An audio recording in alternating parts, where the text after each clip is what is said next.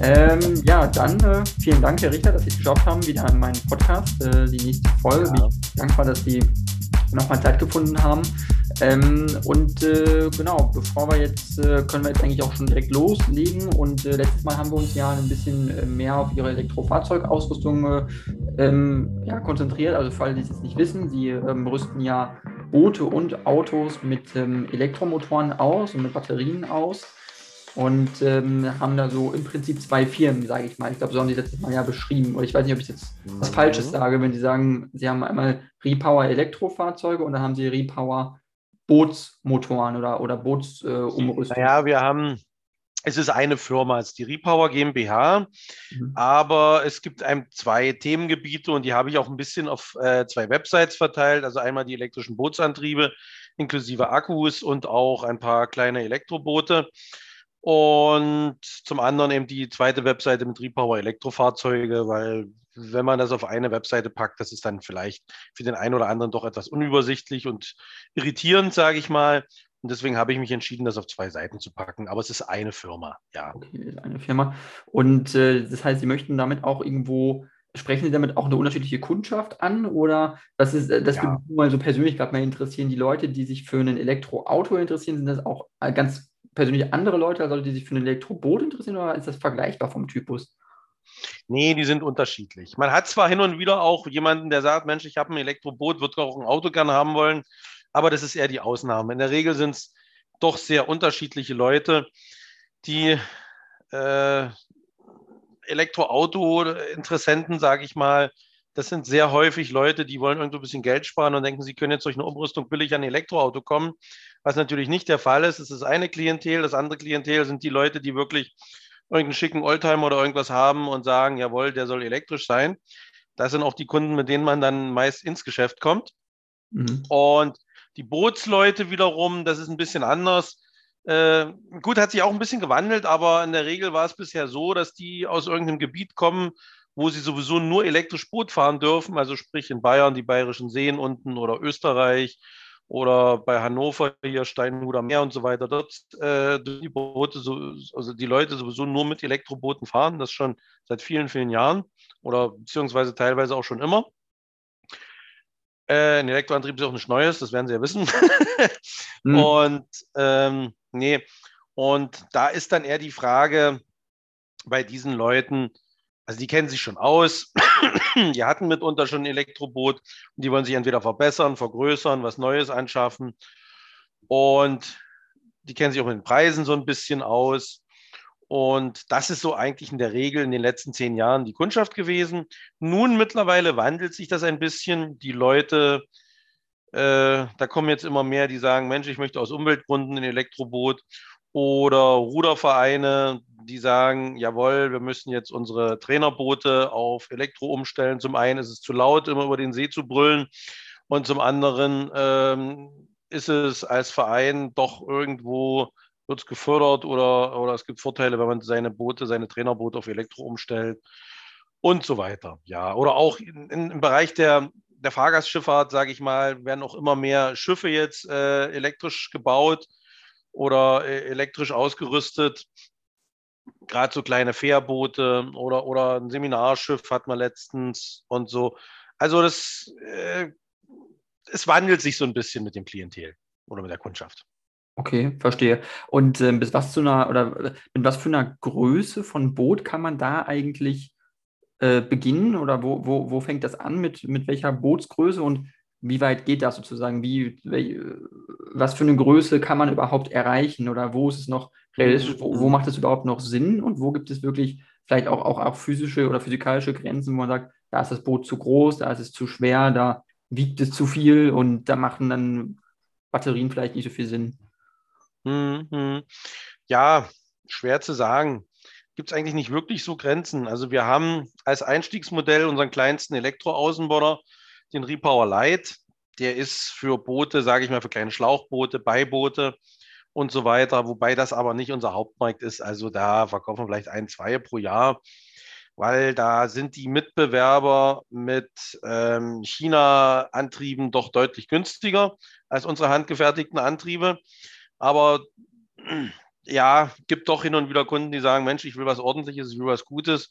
Und da geht es jetzt eigentlich los. Dann geht es weiter zum meistverkauften Motor, der 11 kW Außenborder. Da verkaufen wir doch sehr viele und produzieren sehr vieles Jahr über, weil das ist so der größte Motor, der noch führerscheinfrei in Deutschland zu fahren ist. Mhm. Und ja, der wird, der kommt eigentlich bei fast jedem Boot zur Anwendung. Also das geht vom Schlauchboot los über diese, was ich angesprochen habe, Trainerboote für Rudervereine bis hin zu kleinen Motorbooten oder auch zu Hausbooten, wo ja gerade die Führerscheinfreiheit ein wichtiges Thema ist. Und ähm, ja, es gibt auch ein paar Verrückte, also es wirklich wahr, es, es gibt Leute, die bauen die dann sogar ran an, an, an Boote mit fünf bis zehn Tonnen Gewicht noch. Klar funktioniert das, auf einem ruhigen Binnengewässer fahren die Boote, aber äh, gerade was jetzt Aufstoppen und Manövrierfähigkeit anbelangt, ist das jetzt nicht das Wahre. Da sollte dann doch schon ein größerer Motor ran. Aber wie ich eben gesagt habe, durch diese äh, Führerscheinfreiheit werden die Motoren eigentlich versucht, für fast jede Anwendung äh, benutzt zu werden. Ansonsten bauen wir die Motoren, also ob Innenborder oder Außenborder, derzeit bis 100 kW. Und äh, ja, wir rüsten Schiffe aus bis, also jetzt wie gesagt, dieses Seminarschiff hatte, glaube ich, 20 Tonnen. Wir haben jetzt ein 40-Tonnen-Schiff in Spanien ausgerüstet mit zwei Innenbordern.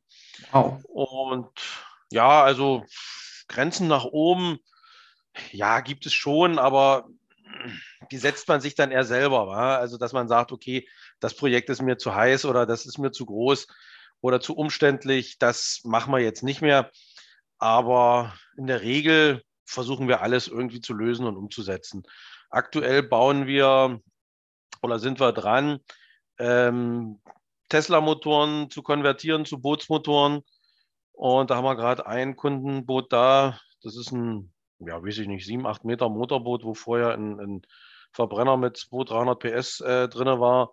Und der soll jetzt einen Tesla-Motor kriegen. Das wird das erste Testboot. Mal gucken, wie das Ganze so läuft. Da müssen die Getriebe geändert werden und so weiter. Und ja, wenn das gut läuft, dann haben wir auch, sage ich mal, Innenborder bis, bis 350 kW. Wobei dann der nächste Schritt sein wird, dass wir das Ganze auch mal in den Außenborder bauen. Aber das ist jetzt eigentlich erstmal Zukunftsmusik. Also aktuell sind wir wirklich 100 kW. Und äh, ja, gut, wir hatten nochmal einen 150 kW, aber der ist aktuell nicht lieferbar.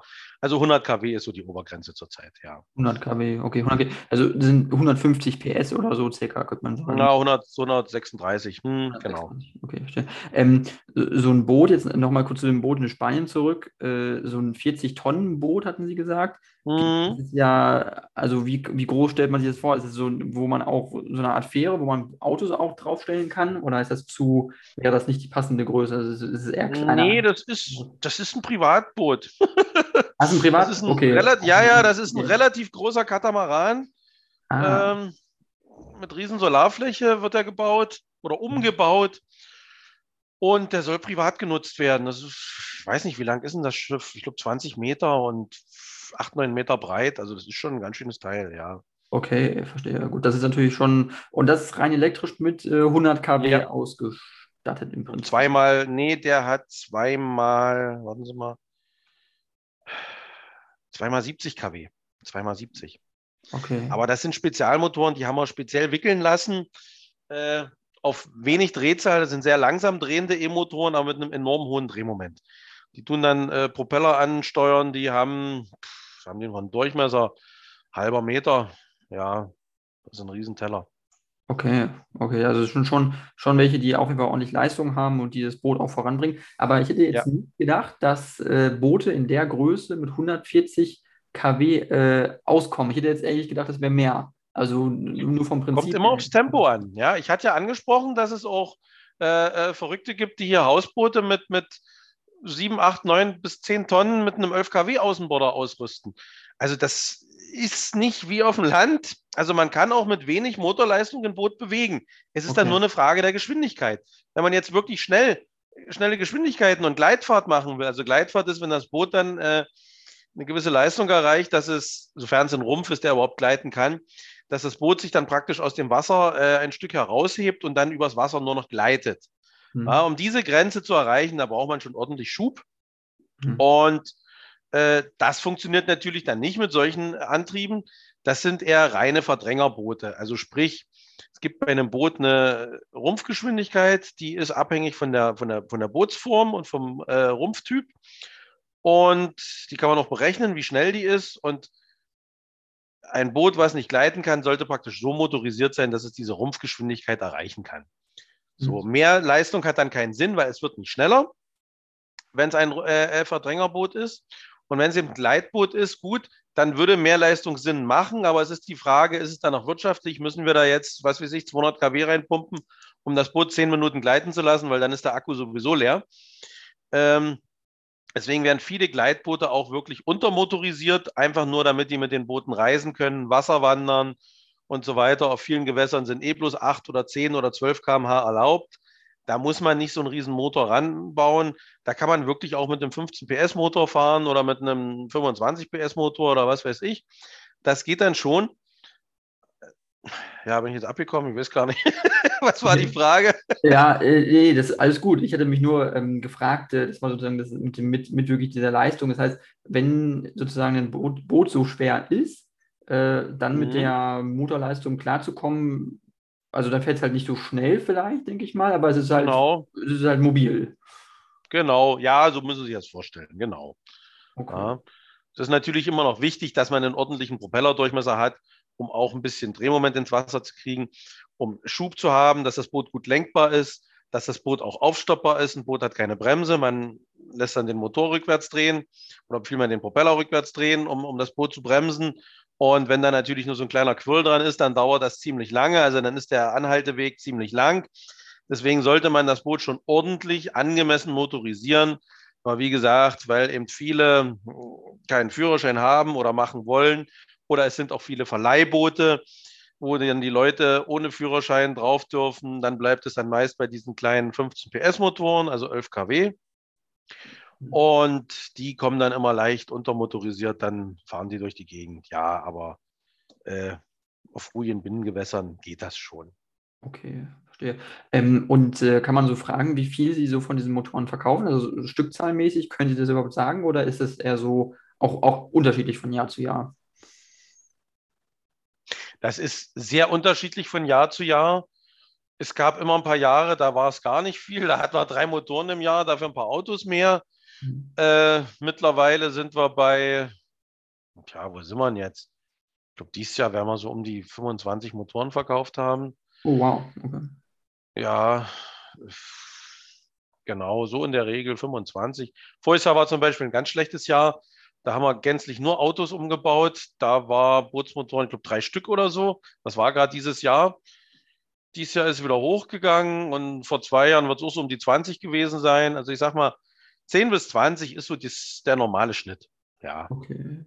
Und haben Sie das Gefühl, lag das an Corona so ein bisschen, dass es da diesen, diesen Schnitt gab? Ja, ja. Ja, ja. ja, ja. Okay. Also, dass, dass, dass Leute weniger in Urlaub fahren und, und weniger Boote dann nutzen? Oder? Genau, genau, genau. Und jetzt kam irgendwie so ein bisschen die Welle, dass sie alle ein bisschen, Sie werden das auch gemerkt haben, Wohnmobile, Camping, das ist ziemlich im Kommen gewesen jetzt irgendwie in letzter Zeit und das hat sich natürlich auf dem Bootsmarkt, äh, auf dem Bootsmarkt wieder gespiegelt, ja. Mhm. Okay, verstehe, verstehe. Und ja gut, aber ich denke mal, das sollte sich natürlich auch verbessern, die Lage natürlich, weil Corona ja hoffentlich demnächst mal irgendwann äh, besser wird, hoffentlich, obwohl wir es ja aktuell noch nicht so sehen.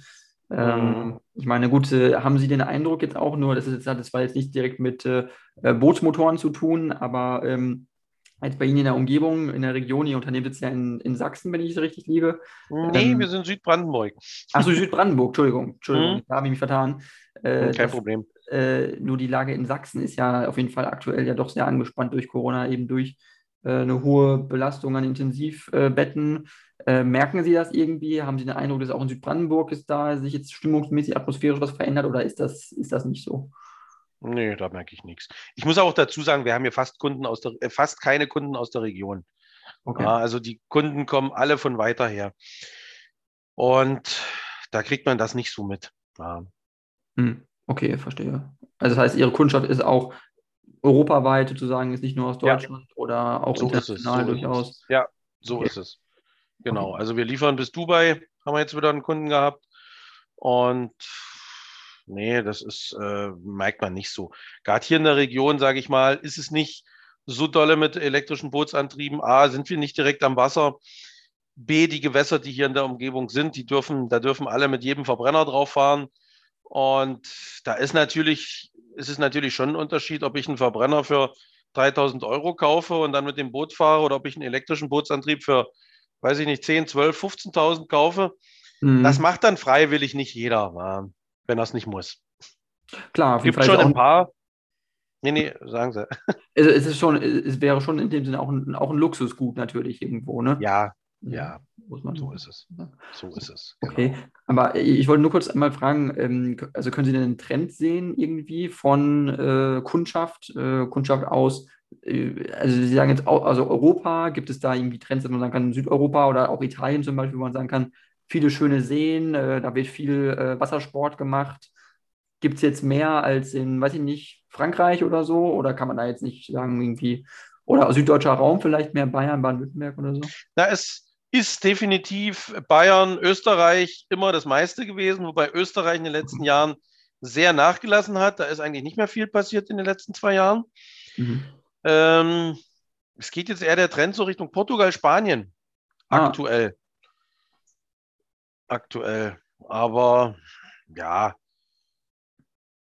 das nun, das, ob man da jetzt wirklich schon einen Trend festlegen kann, weiß ich nicht. Aber auf okay. alle Fälle geht es aktuell in die Richtung, ja. Interessant. Und äh, das heißt, die Kunden kommen dann zu Ihnen und äh, also dann ist es nee. ja auf Englisch, denke ich mal, oder wie, wie, wie, wie? Nee, mein Englisch ist saumäßig. okay. Also in der Regel, in der Regel kommen die Kunden äh, per E-Mail und per Telefon. Und ja, gerade wenn es jetzt ausländische Kunden sind, dann hilft einem natürlich Google Translate ganz gut. Mhm. und ansonsten, ja, Kunden kommen hier eigentlich relativ wenig. Also wir haben ja wirklich die meisten Bestellungen übers Internet. Mhm. Okay. Und das heißt, wenn Sie jetzt einen Kunden haben, der jetzt aus Spanien kommt, sage ich mal, wie, also mhm. schickt er dann sein Boot mit oder schickt er das dann an Sie oder, oder wie funktioniert nee, das? Das kann ich nee, mir gerade. Nee. Nee, also es kommt jetzt erstmal ganz darauf an, was der Kunde haben möchte. Außenborder, wenn, wenn es nur ein Außenborder ist, die sind generell und uns wird ein Akku von uns genommen, liefern das generell als Plug and Play. Also sprich, Außenborder ganz normal ranbauen, wie jeder Verbrenner Außenborder auch rangemacht wird. Das kann auch jeder Bootsbauer vor Ort. Und ähm, wenn es jetzt Innenborder sind, dann versuchen wir natürlich anhand von Fotos, von Maßzeichnungen und so weiter uns äh, da so viele Infos einzuholen, dass wir das Ganze relativ passgenau bauen können, dass dann die Werft vor Ort äh, die Motoren auch einbauen kann, dass alles passt. Also wir machen dann auch die Wellenkupplung nach Maß, dass es zu der Welle, die das Boot hat, passt und so weiter. Wir versuchen die, die Füße so zu konstruieren, dass das auf die originalen Motorfundamente passt. Und die Elektrik tun wir dann hier Vorfahrtraten, alles mit Hochstromsteckverbinder fertig machen, Probe laufen, einstellen und dann, dass wir das hier verpacken können und der Kunde dann vor Ort nur noch alles zusammenstecken muss. Ja, das oh. versuchen wir schon. Okay, verstehe. Das heißt, und das heißt also, in der Regel ist es so, jemand hat ein Boot und sie rüsten das zwar aus, aber das Boot ist gar nicht physisch vor Ort, sondern nee, sie entwickeln die, den Antrieb für genau. das Boot, was irgendwo. genau. Das Boot, wir haben schon ein paar Kunden, wie gesagt, ich habe ja eins jetzt stehen, wieder diesen Winter, was den Tesla-Motor bekommen soll und so weiter das ist schon immer sinnvoll, auch gerade wenn es so besondere Sachen sind, dass das Boot herkommt. Aber das funktioniert ja nicht immer. Ich kann hier keine 20-Meter-Schiffe herholen oder was. Das funktioniert ja nicht. Wa? Mhm. Nee. Also, wenn das machbar ist, wenn das Boot trailerbar ist auf einem Hänger und das auch zumutbar ist, dann versuchen wir das Boot schon herzukriegen. Aber das ist in den seltensten Fällen so, weil die Boote sind meist größer. Okay, verstehe. Kommt es auch vor, dass Sie äh, zur Montage mal wegfahren, dass Sie mithelfen, einen Bootsmotor anzubringen oder machen das, das ist, mal selber? Das ist viel vorgekommen. Ich war in den letzten Jahren viel unterwegs. Ich war in Italien, ich war auf den Balearen, ich war auf den Kanarischen Inseln, Ostsee und in Deutschland sowieso. Aber in den letzten zwei Jahren ist es dann jetzt so gekommen, dass ich jetzt das äh, gänzlich vermeide weil mhm. ich habe da keine Lust hier mit, mit äh, Testen und, und, und Maske und diesen ganzen Blödsinn, äh, dass ich da jetzt hier durch die Welt reise. Dann müssen die Kunden, da müssen wir eben da andere Lösungen finden, dass wir wirklich vorkonfigurieren oder Firmen vor Ort finden, die das dann übernehmen. Ja. Okay, verstehe, verstehe. Das heißt, aber sonst war es üblich, gang und gäbe sozusagen, Sie waren also Entwickler sozusagen der Motoren, Sie haben den entwickelt, genau. Sie haben den gebaut und Sie haben ihn auch genau. dann montiert beim Kunden. Ja, in der Regel war das schon so, weil es ist, also wenn wir es montieren und dann den Kunden verlassen, weiß ich, die Anlage läuft. Mhm. Seitdem das nicht mehr so ist und äh, ich sag mal, andere, die eingebaut haben und, und auch wenn wir Vorfahrtraten und so weiter, dann wird doch das ein oder andere geändert, dann gefällt ihnen der Hebel nicht oder irgendetwas wird dann rumgebastelt und dann ist dann meist Stress da, dass irgendwas nicht richtig funktioniert. Ja.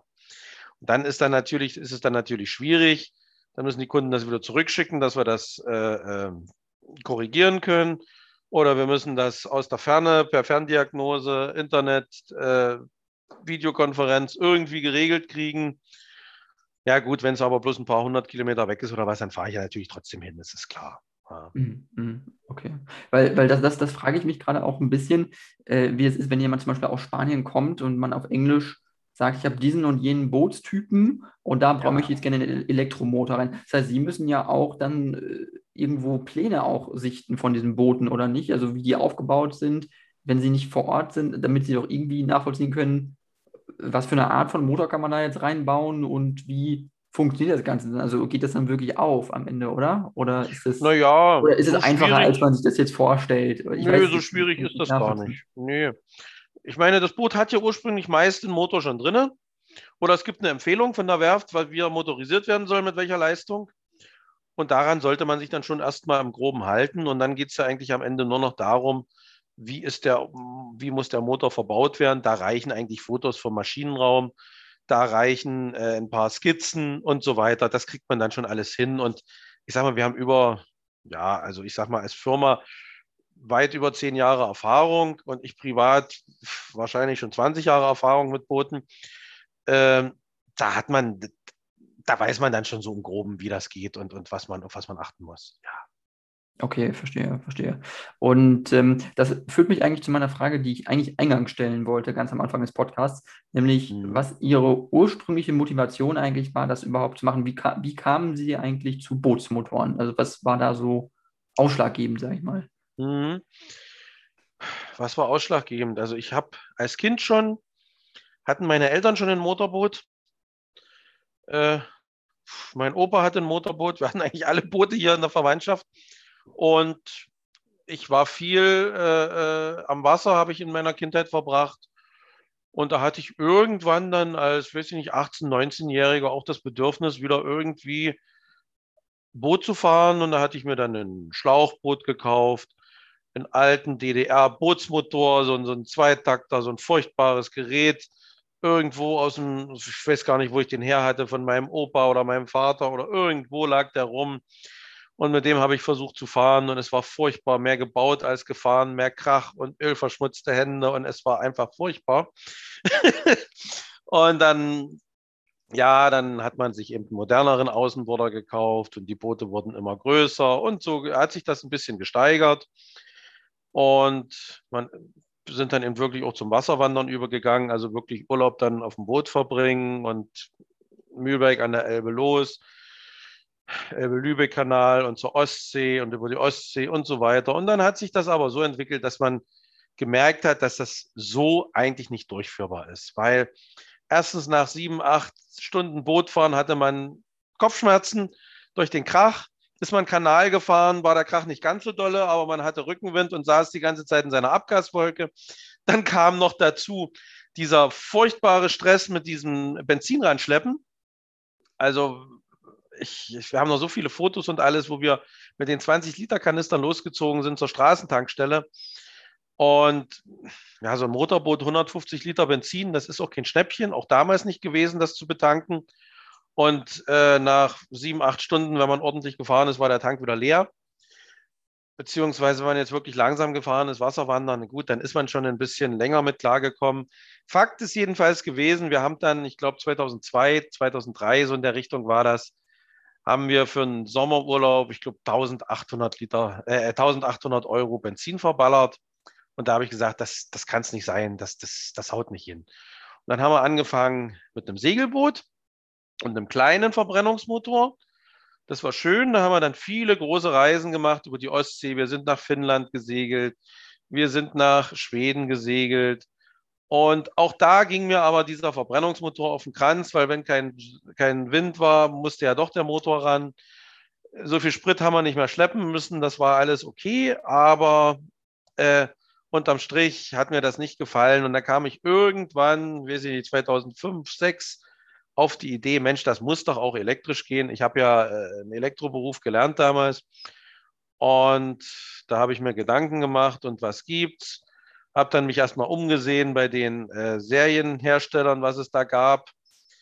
Da waren bloß Kunststoffmotoren mit Kunststoffpropeller und, und Mini-Halterungen und war alles nicht so für den Gebrauch an einem großen Boot auf dem Meer gedacht. Haben auch vieles, vieles getestet, viel auf die Nase gefallen und irgendwann habe ich dann gesagt, Mensch, du musst versuchen, hier was Eigenes zu bauen. Und dann habe ich eben wirklich einen eigenen Bootsmotor konstruiert und damit ging es dann auch los, dass ich gesagt habe, Mensch, es wird sicherlich noch andere Leute geben, die einen schönen elektrischen Bootsantrieb haben wollen. Und dann habe ich dann die Firma gegründet, ja. Okay, okay. Das heißt also, Sie waren nicht, es war nicht so, dass Sie gesagt haben von Anfang an, äh, ich bin von der Elektro, äh, von dem Elektroantrieb überzeugt, sondern es war eher, Sie waren genervt von den Problemen von Verbrennungsmotoren, das heißt von so Lautstärke, Geruch, Verbrauch und, und, und, Preis. Genau. Und dann haben genau. Sie geguckt, sozusagen, was ist der sinnvollere, die sinnvollere Alternative. So ist es. Das war ein Lernprozess, ganz einfach. Okay, okay. Und hatten Sie schon mal auf dem Weg andere Lösungen äh, angedacht, neben dem Elektromotor, Bootsmotor? Ähm, weil da hatten wir auch letzte Folge schon mal darüber gesprochen, nur mal äh, äh, um das böse, ominöse Wort Wasserstoff nochmal äh, reinzumischen hier.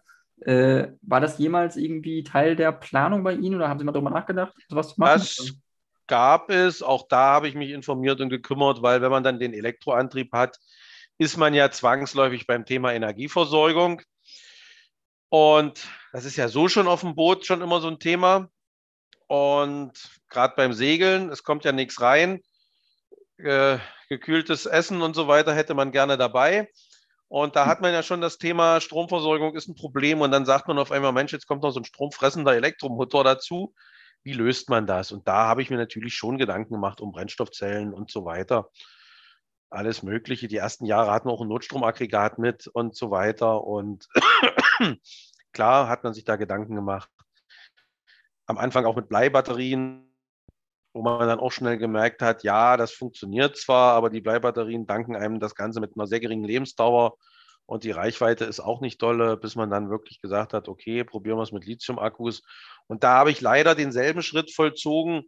Ich habe auch erstmal nach dem geguckt, was gibt es am Markt, investiert und bin auf die Nase gefallen, bis ich dann auch da gesagt habe, okay, mit Akkus, das muss man irgendwie selber machen, das muss man besser machen, ja. Okay, das heißt, Sie waren der Meinung, dass das, was es am Markt gibt, das ist nicht, entspricht nicht Ihren Anforderungen oder ist auch nicht ausgereift genug oder gut genug? Es war nicht ausgereift. Also ich, ja, ich habe mich auch mit den Motoren jetzt zurückgehalten. Ich nenne keine Namen von Herstellern, die gibt es heute noch. Das war dasselbe mit den Lithium-Akkus. Ich habe zwei Systeme gekauft von verschiedenen Herstellern und wir sind nur auf die Nase gefallen, gerade auf dem Meer, wenn man auf der Ostsee unterwegs ist und man hat einen Elektroantrieb, dann gibt es nichts Schlimmeres, als wenn der Akku ausfällt. Und mhm. der Akku selber war ganz, die Zellen waren in Ordnung, aber das Batteriemanagementsystem hat eben die Zellen teilweise entladen und, und, und zerstört und äh, abgeschalten. Mitten an der Ansteuerung gegen den Wind zum Hafen, die letzten paar Meter schaltet der Akku ab und der Wind bläst dann wieder zurück. Und das ist das darf nicht sein. Auf dem Wasser muss man sich 100% darauf verlassen können. Da kann man nicht mal schnell rechts ranfahren und anhalten. Das geht nicht. Klar, verstehe. Die Verlässlichkeit ist extrem wichtig, so gesehen. Ja. Ähm, von der Batterie, noch viel wichtiger. Und äh, woran ja. lag das, dass das Batteriemanagementsystem die, die den Akku abgestellt hat? Was war da der Grund? Ja, das weiß ich. Ich, das, ich bin dem nie auf den Grund gegangen. Ich habe okay. das dann zurückgegeben und, und, und habe dann wirklich mein eigenes Ding gemacht. Also das, das waren wahrscheinlich Kommunikationsprobleme oder irgendwas im Akku intern, weil die Zellen waren nicht leer. Also Batteriemanagementsystem sagt 60 Prozent Rest an und drei Minuten später ist der Akku leer und das Batteriemanagementsystem schaltet eben ab. Und sowas darf nicht sein. Ja. Dann okay. hat man dann natürlich, klar, wir sind dann wieder zurückgetrieben. Ich habe dann den Akku auseinandergeschraubt, habe das Batteriemanagementsystem überbrückt und dann sind wir doch wieder in den Hafen gekommen und so. Aber das ist alles Stress. Und äh, ja, gerade bei starkem Wind und das in, in Schweden, in den Scheren, ich weiß nicht, ob sich, ob sich da auskennen, Scheren, das ist so überall Felsen, auch unter Wasser. Man muss da wirklich streng nach Karte fahren und wenn man dann manövrierunfähig da rumtreibt und gegen irgendwelche Steine treiben könnte und, und sich noch den Rumpf zerstören könnte, ja, das ist wirklich richtig gefährlich. Damit spielt man nicht. Hm. Okay, ja, das klingt, das klingt schon, äh, schon grenzwertig natürlich, wenn man in solchen Gewässern unterwegs ist. Äh, was, für ein, was für ein Boot ist das, mit dem Sie da unterwegs sind? Also wie, wie, wie groß war das so von den Dimensionen, damit man sich mal vorstellen kann als, als Zuhörer? Na, wir waren immer, wir hatten immer kleine Boote. wir waren okay, immer die also kleinsten in den kleine... Es waren 7,20 Meter Segelboot, war das erste. Dann später hat man Trimaranen, F24, also 24 Fuß, das sind 7,80 Meter. Dann hat man 27 Füßer, das ist 8,30 Meter, glaube ich, lang. Ja, also alles nicht so groß wie die anderen fahren. Und ähm, ja, äh, wollte ich jetzt sagen. Ich habe übrigens auch ein Buch über den einen Turn damals geschrieben, Helsinki und zurück, finden Sie auch bei Amazon. Und es ist wirklich, in, in, weil es, es war extrem, mit einem Prototypen von Motor, Akkuprobleme und so weiter. Also die ganze Geschichte, wie ich es jetzt erzähle, habe ich da alles mal in einem kleinen Büchlein äh, niedergeschrieben. Damals, ich glaube 2010 oder so hatte ich das geschrieben und war das aktuell. Was ist das Buch, sagen Sie? Helsinki und zurück, ja. Gerade gefunden bei Amazon. Ja, mhm. eine Reise auf dem Elektrosegelboot. Genau. So, also wer sich das mal, manchmal ein bisschen Werbung, wer sich das mal durchlesen möchte oder was, also das ist wirklich, äh, haben mich auch viele angeschrieben wegen dem Buch, warum man die Reise nicht abbricht, wenn es so viele technische Probleme gibt und immer nur Ärger und Stress. Und es war ja teilweise auch wirklich gefährlich. Aber das ist einfach gesagt. Also ich sag mal, wenn man 500 Seemeilen weg ist von, von, vom Heimathafen oder vom Ausgangspunkt, äh, man kann nicht aussteigen, man kann das Boot nicht abschleppen oder irgendwas. Das steht dann irgendwo in Finnland oder in, in äh, was weiß ich, in Schweden. Man muss die Fahrt irgendwie beenden. Ja? Dann muss man eben Lösungen suchen und äh, das geht nicht. Klar, man könnte jetzt auch einen Schwerlasttransporter holen oder was ist ein Schwerlasttransporter, ein Auto besorgen, mit dem man das Boot holen kann. Aber das sind Tausende von Euro. Da, da quält man sich lieber durch. ja, ja, klar. Ja? Hm, interessant. Und aber was ich mich frage gerade ist, ähm, weil es ein Segelboot ist, ich weiß, das eine blöde Frage ist, aber weil das Segelboot fährt ja mit einem ja. Segel eigentlich. Ja, ist richtig. Völlig richtig. Und das heißt, aber da sind wir im Thema ein Segelboot. Ein Segelboot ist auch nur ein, ein Motorboot mit Segeln. Ja. nee, ja. man braucht wirklich zum An- und Ablegen, braucht man einfach äh, den Antrieb. Okay. Und äh, wie ich schon gerade sagte, gerade in dem schwierigen Gebiet, das wir da wirklich angesteuert haben, da kann man nicht segeln. Also wie gesagt, es ist äh, eine Scherenküste.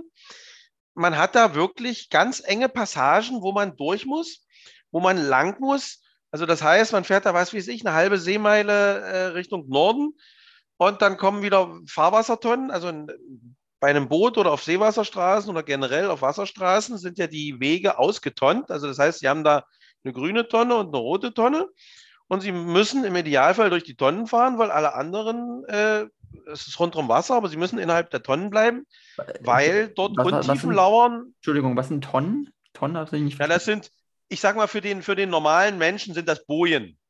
Ah, okay. Heißt aber Fahrwassertonnen. Und die schwimmen da, die sind da am Boden verankert und schwimmen da und man muss innerhalb der Tonnen, innerhalb des Fahrwassers, das sind praktisch wie Straßen auf der Straße, sind das Wasserstraßen. Und man sollte innerhalb der Tonnen bleiben, zumal wenn man kein Revier, keine Revierkenntnisse hat, weil überall außerhalb der Tonnen lauern eben Untiefen und Gefahren, wo man sich dann, wo man auf Grund laufen kann oder sich irgendwas beschädigen kann und so weiter. So, und die die Tonnen sind dann wirklich praktisch auch so schmal und die Wege so verwinkelt. Man muss um Kurven rum und um, um, um Felsen rundherum und so weiter. Das kann man nicht ersegeln. Also das kann man nicht immer ersegeln. Ein richtiger Segelprofi und so weiter ersegelt das schon. Aber wenn ich, äh, es ist auch aus, aus Sicherheitsgründen, wenn Schiffe entgegenkommen und so weiter, nicht immer sinnvoll, da im Fahrwasser zu kreuzen, weil man kann ja mit dem Segelboot nicht gegen den Wind fahren, man muss ja kreuzen und so weiter. Und ist es schon wichtig, dass man mal 10, 15 Seemeilen irgendwo äh, mit Motor fahren kann, einfach auch aus Sicherheitsgründen, weil man kann, man kann nicht immer den direkten Weg segeln und per Motor kann man dann den direkten Weg segeln oder fahren. Und dadurch ist der Motor eben sehr wichtig. Ja. Mhm, okay, verstehe. Und ähm, das Anlegen ist wahrscheinlich auch eine, eine Herausforderung natürlich, dass äh, wenn man, äh, wenn es stürmisch ist oder wenn starker Wellengang ist und äh, der Motor, Motor fällt aus, dann mit äh, Segeln anzulegen, ist natürlich extrem schwierig, denke ich mal. Das ist das Nächste. Die Hafeneinfahrten braucht man sowieso den Motor. Die meisten Häfen ist es sowieso verboten, per Segel reinzufahren, was einfach zu gefährlich ist. Mhm. Und ähm, wir haben es einmal auch machen müssen. Wir sind, glaube ich, unter Segeln in den einen Hafen rein, weil es einfach nicht anders ging, weil dieser scheiß Elektroantrieb wieder ausgefallen war.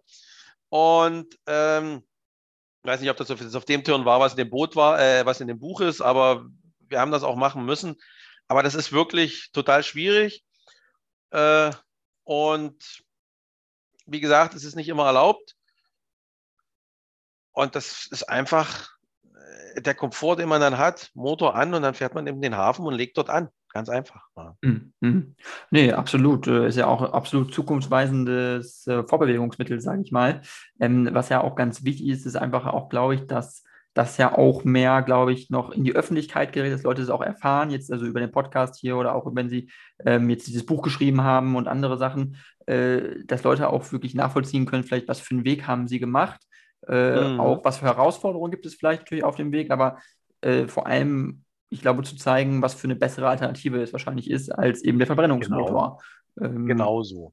Und es ist ja auch, es ist ja auch mir persönlich immer wichtig, äh, äh, viele fragen mich, ja, Sie bauen jetzt die Motoren, aber haben Sie denn überhaupt Erfahrung? Kennen Sie sich aus? Nutzen Sie das überhaupt?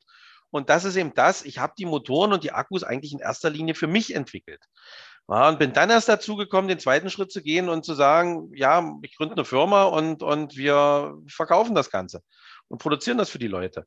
Und ich nutze die Motoren und Antriebe heute noch nach wie vor privat. Und äh, also ich weiß, was wichtig ist auf dem Wasser. Ja. Und da sehe ich das A und O in der Zuverlässigkeit und da baue ich auch gerne, verzichte ich auf manche technische Finessen, die andere einbauen, wo ich aber sage, nein, das kommt bei mir einfach nicht rein, weil das ist eine Spielerei, die brauche ich nicht unbedingt. Ein Motor muss das Boot fortbewegen. Ähm, und da braucht der Motor kein GPS und wegen dem GPS äh, am Ende geht dann der Motor aus, weil es im Kommunikationsprotokoll irgendein Problem geht, gibt.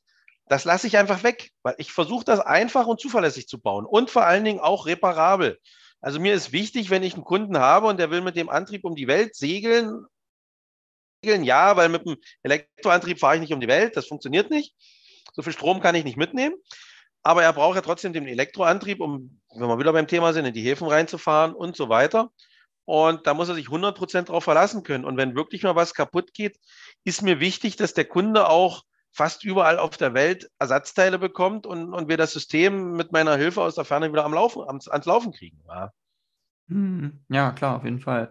Nee, das ist absolut, äh, absolut äh, richtig, was Sie sagen. Ähm, ich wollte nur noch mal kurz äh, darauf abheben, was Sie nochmal auf Ihrer Webseite äh, stehen haben, weil Sie sagen, Elektrofahrzeuge beziehungsweise auch ähm, Elektromotoren für Boote sind natürlich die optimalen Antriebe und es könnte auch eigentlich alles, äh, oder Sie sagen, der Elektromotor wird sich an sich äh, durchsetzen bei allen äh, Vorbewegungsmitteln und Sie sagen auch in gewissen Bereichen auch äh, bei, im Flugverkehr.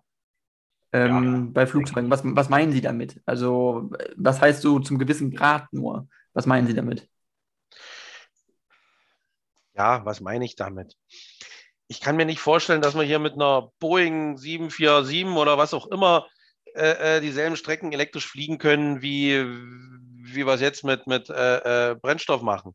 Aber ich kann mir schon vorstellen, weiß ich nicht, für kleine Segelflugzeuge zum Beispiel, das Thema hat man auch schon oft mit Kunden, dass man da einen Motor einbaut, dass die selbsttätig starten können und dann oben machen sie den Motor aus und segeln oder, oder, oder kleine Flugzeuge und so. Das meine ich mit ein, äh, Stück weit. Ja. Okay, okay. Das heißt, ähm, sozusagen Starthilfe oder auch eine, eine Ausdauerhilfe für, für Segelflugzeuge ja, zum genau. Beispiel? Das kann, ich mir, das kann ich mir vorstellen. Aber ich muss hier sagen, ich glaube, letztens habe ich es auch gesagt, äh, Fliegerei habe ich nicht viel Ahnung. Also das ist jetzt wirklich nur, wie ich mir das vorstelle oder vorstellen kann. Vielleicht liege ich da auch völlig falsch. Also da von Sachen, die man keine, nicht hundertprozentig sattelfest ist, sollte man sich auch nicht zu weit aus dem Fenster lehnen. mhm. Nee, verstehe ich auch. Ähm, es ist nur, äh, so spannend, glaube ich, gerade in der, in der aktuellen Debatte auch so allgemein, weil äh, wirklich ja die Dekarbonisierung der, des Verkehrs, der Mobilität ja wirklich zukunftsweisend ist und was Wichtiges ist, was, was kommen wird.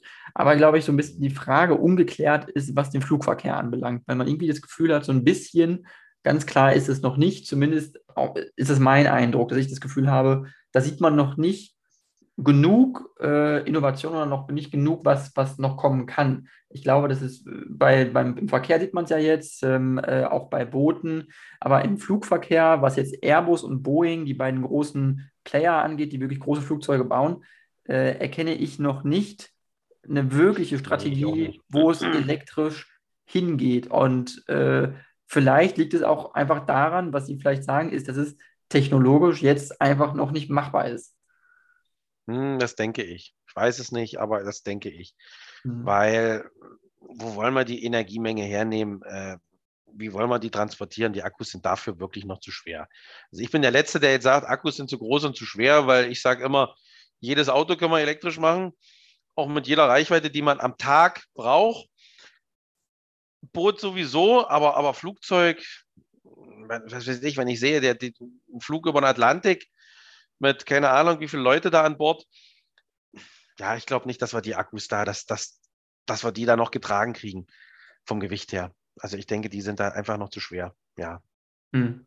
Glauben Sie, kann es irgendwann dazu kommen, dass man sagt, äh, vielleicht in, ich weiß nicht, zehn Jahren oder so oder 15 Jahren ist man so weit, da hat man es geschafft, dann ist man an einem Punkt, wo es realisiert, also, oder zumindest vielleicht mh. für Kurzstreckenflüge oder so von sage ich mal, ne, von München nach Berlin, weil dann wäre ja auch niemand mehr böse, wenn man Inlandsflüge anbieten würde, wenn es ja dann elektrisch wäre, weil es ist ja dann auch emissionsfrei.